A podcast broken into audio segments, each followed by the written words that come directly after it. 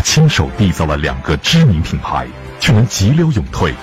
他活跃于投资领域，被称为中国的巴菲特。投资呢，说起来很简单啊，就是觉得它，呃，便宜。对？这个便宜不是说跟它股价到过多少钱，是根据你心目当中认为它应该值多少钱。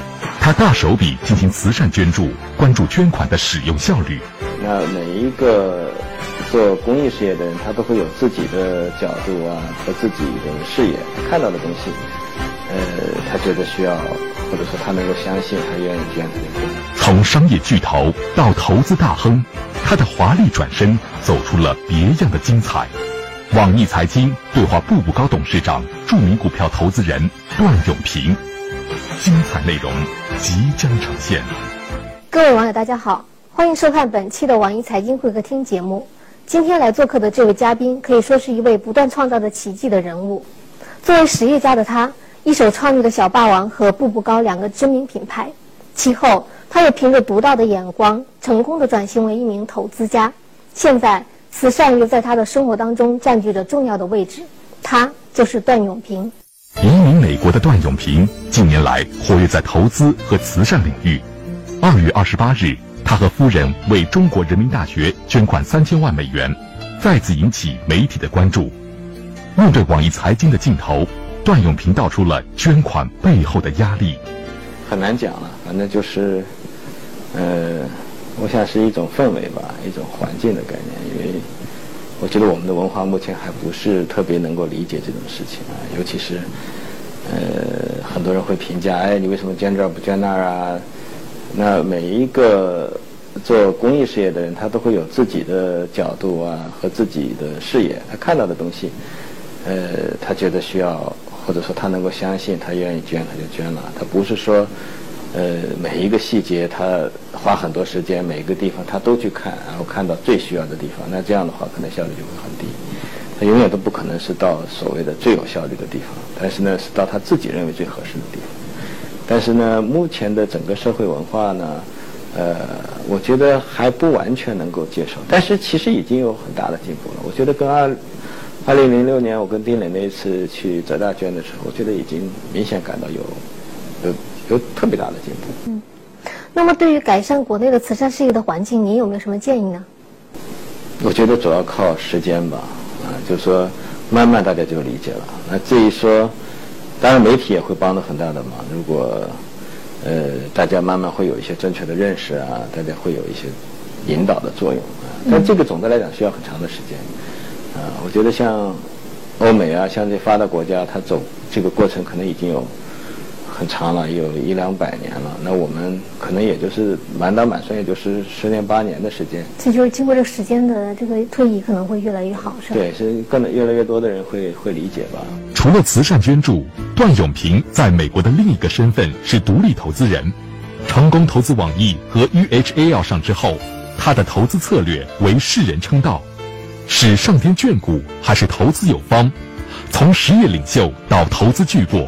段永平到底有怎样的投资秘诀？投资呢，说起来很简单啊，就是觉得它，呃，便宜，对吧？这个便宜不是说跟它股价到过多少钱，是根据你心目当中认为它应该值多少钱，就是所谓的价值啊。你觉得它便宜了，你就买了呗。呃，它不会说突然之间发现一个公司。你像机翼，其实我对机翼的了解是很多年了。那么当它掉到很低的时候，我觉得觉得这个价格比较离谱啊。那么当然有人说它可能会更低，对，嗯，那但是我说的反正这个价格已经够便宜了，我就买吧。如果更低，如果我有钱，我就再买喽。嗯，嗯，所以所以没有什么好说的。你好像比巴菲特先生投资机翼的时间要晚，有没有受到他的影响呢？呃，那严格的讲，巴菲特其实没有买机翼，巴菲特买的是机翼的这个可转换的债券。嗯，那么。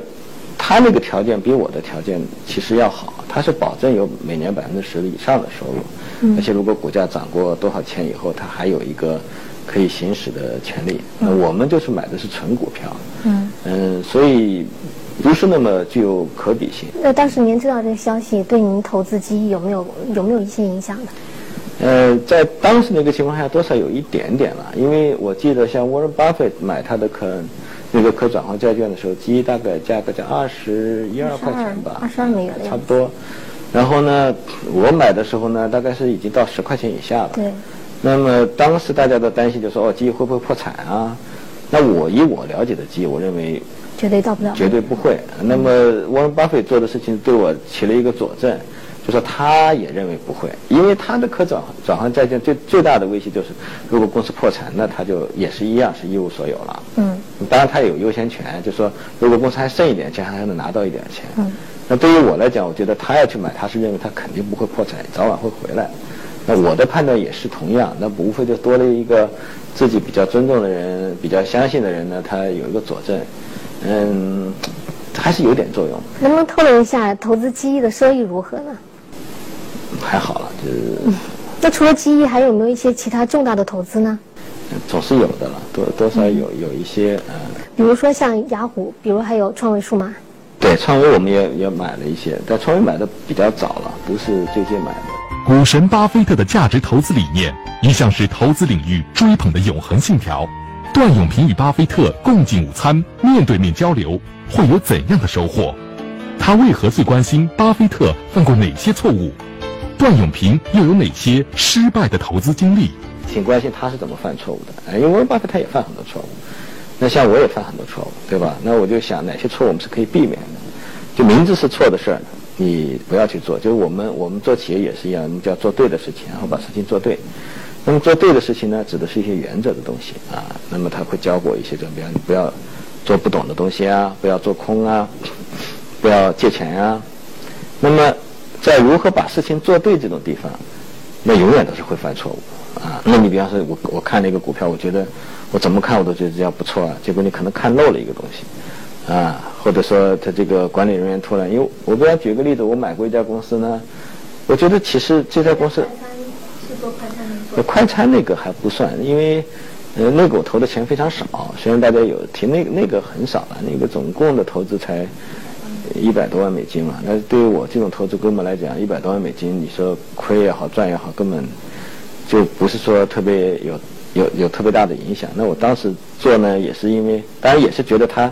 它是可以了，就包括我可以举这家例子，那这家例子也是比较典型的，就是说，当时我买的时候呢，这家公司的现金流其实呢都有一块钱，就是每股啊一年，那这照说的话呢，它股价才一块多钱，我怎么买？它只要两年的时间我就把本钱赚回来了。但是呢，这家公司，第一呢就觉得哎，我就想扩张，就多开一下店，结果多开了店呢，花了钱的是赚不到钱，又没有营业额。第二呢，又还去给自己的食品涨价。最后一下就不行了，不行呢。教训是什么？教训也谈不上啊，就是看错了，就是对他的这个了解不够深，就就跳进去了。但这里面给我的教训其实还不算是特别大，因为我当时去也就是试一试，因为我当时主要是想去做他们的董事，看看美国的上市公司它怎么运作的。以前都是在外面，是就是我觉得每一家公司呢，你要真的把它彻底搞懂了，并不是一件容易的事情。有时候经常是。看起来似是而非，你觉得懂了，实际上呢，有些东西还没有搞懂。嗯，就是说，我们叫做 we don't know what we don't know，就是我们不知道我们不知道什么，以为自己知道了，其实呢还不知道啊。所以等到发现的时候呢，已经有点晚了啊。最近，巴菲特先生执掌的伯克希尔呢，公布了去年的业绩报告。报告显示呢，虽然去年他是扭亏为盈的，但是他却跑输了大市。您怎么看这件事？他跑输了吗？那是指的一年吧。是的对这个，我觉得没有，我不看这种东西，我觉得没有什么太大的价值去讨论它，没有任何意义。嗯，就就是说你长期来讲，因为我我自己有伯克希尔哈撒韦的股票，我知道，嗯，我这个也是因为去跟他吃饭嘛，我就买了买了一些他的股票，然后把它做成 certificate，就是一张纸，然后可以让他签个名，嗯，还不错，这个签名章。反正赚了好多顿午餐了，我觉得啊，好几顿午餐都赚回来了。去年招待杨先生和巴菲特进餐，在国内也是引起了重大的反响。但有人就认为，这样的饭局与其说是取经，不如说是一种成功的个人营销手段。您怎么看呢？呃，我不知道，对我来讲，我肯定不是啊。我因为我去做这个呢，因为第一呢，他本身呢，他也不是真的花钱。啊，他实际上是他拿钱，也不是他要，他是给这个，呃，一个 foundation 啊，就是那对于我来讲，因为我本身就有个基金会，我每年都是要花钱的。我是指赵丹阳先生。我想，第一，就算他是，他也不是故意的，他确实是想去取经取经啊。那然后是不是又起到了市场营销的作用？我想这个都不重要。而且我觉得他也是学到东西，而且这个东西对他来讲是绝对物超所值。您认为赵丹阳取得的真经适合于中国吗？中国现在具备了价值投资的环境吗？价值投资的东西适合任何地方。适合中国吗？对。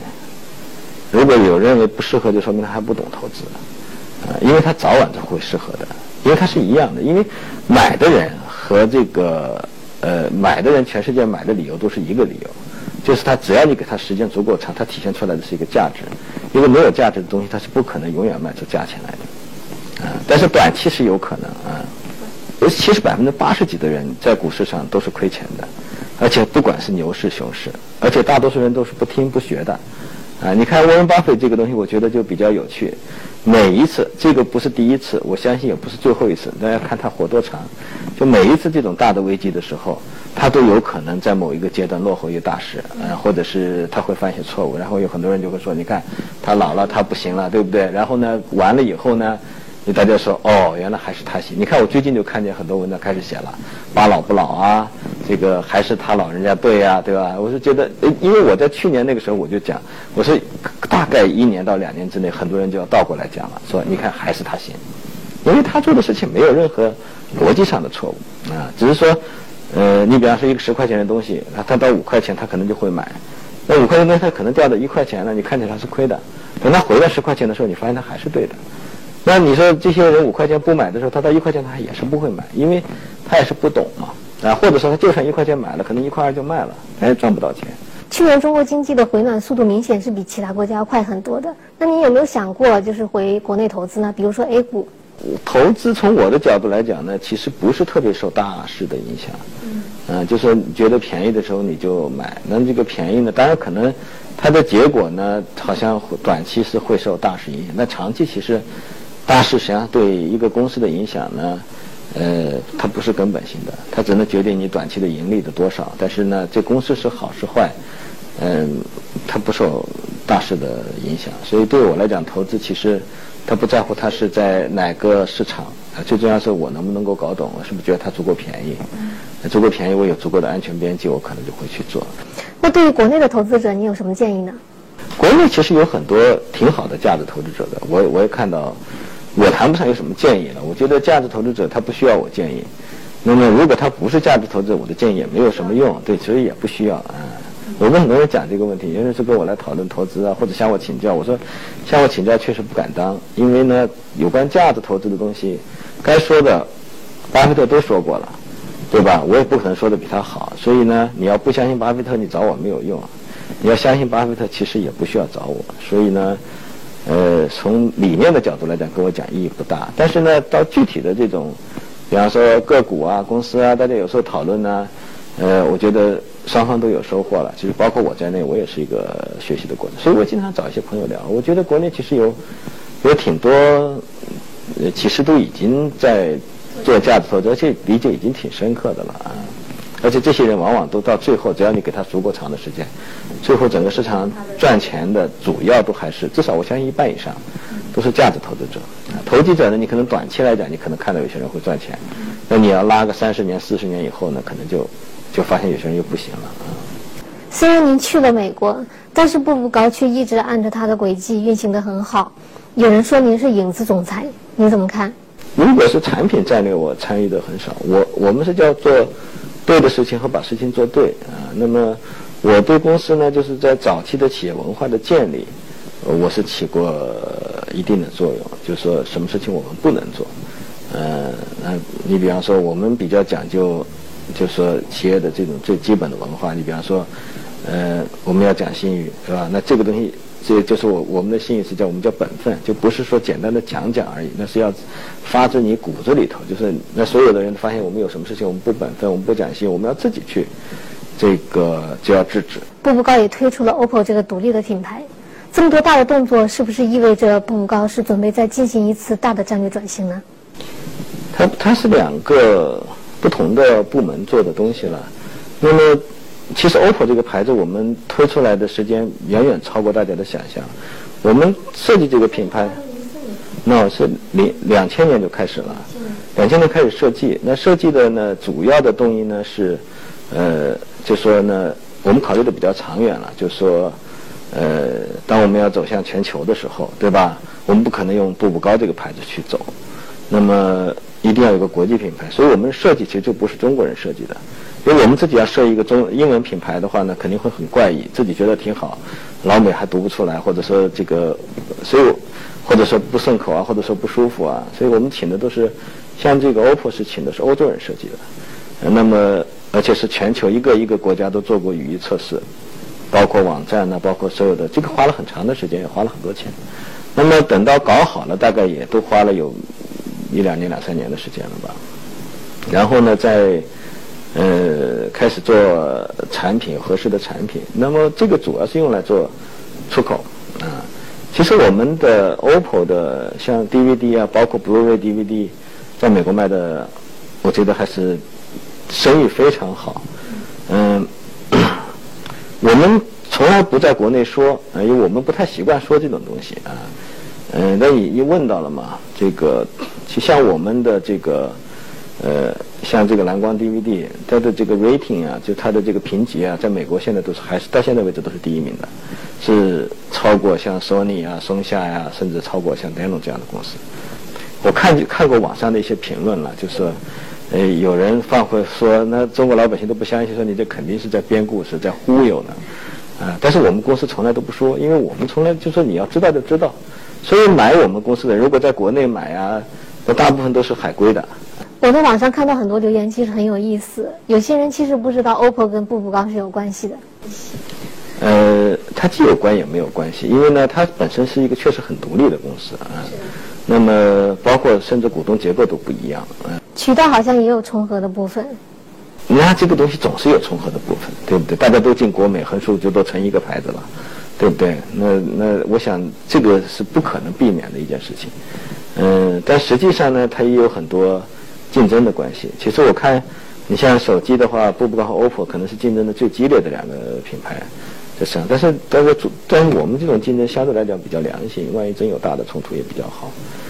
我们其实不太说这个东西，因为呢，我们希望，呃，用户呢去更多的关注产品本身，而不是关注产品以外的东西。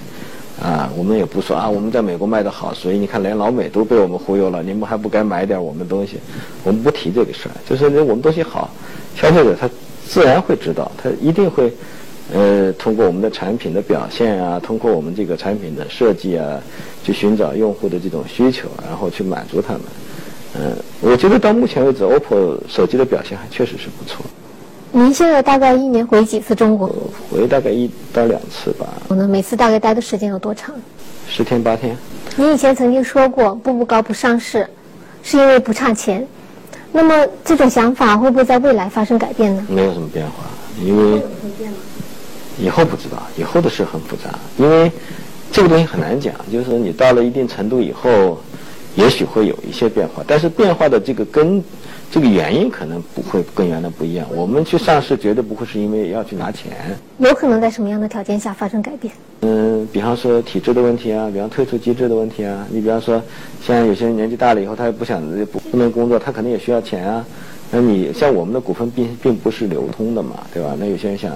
退出来一部分，他也不一定要全部退出，或者包括全部退出，这种可能性都有。那么，如果公司有价值，别人可以认可，他也可以来买啊，或者怎么样。但是，嗯，目前还没有了。至少我看得见的两三年之内、三五年之内，我们大概都不会，呃，会不会上市啊？这种事应该不会做。但是五年以后的事，我是说不清楚的。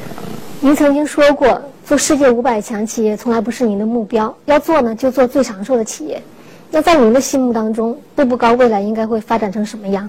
我这个人从小胸无大志，也没什么理想。我就觉得像我们做产品，最重要就是说你，你去找到别人需要的东西，然后呢你去满足他，就完了。如果呢，对，如果你哪一天你没有这种激情了，那公司就离死不长，就不远了。至于说它能够最后发展到什么样的这种程度，嗯，我觉得不是我们追求的东西。我也不想做五百强，也不是说我要去打败谁，对吧？我们只是在每一个人，比方说，哎，我看见你用我的东西，我就会啊觉得很高兴啊。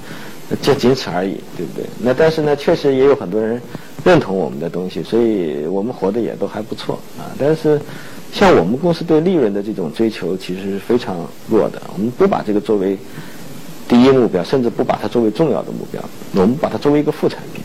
就当你前面的事情都做好了以后，对，你想不挣钱，实际上是一件挺难的事儿啊。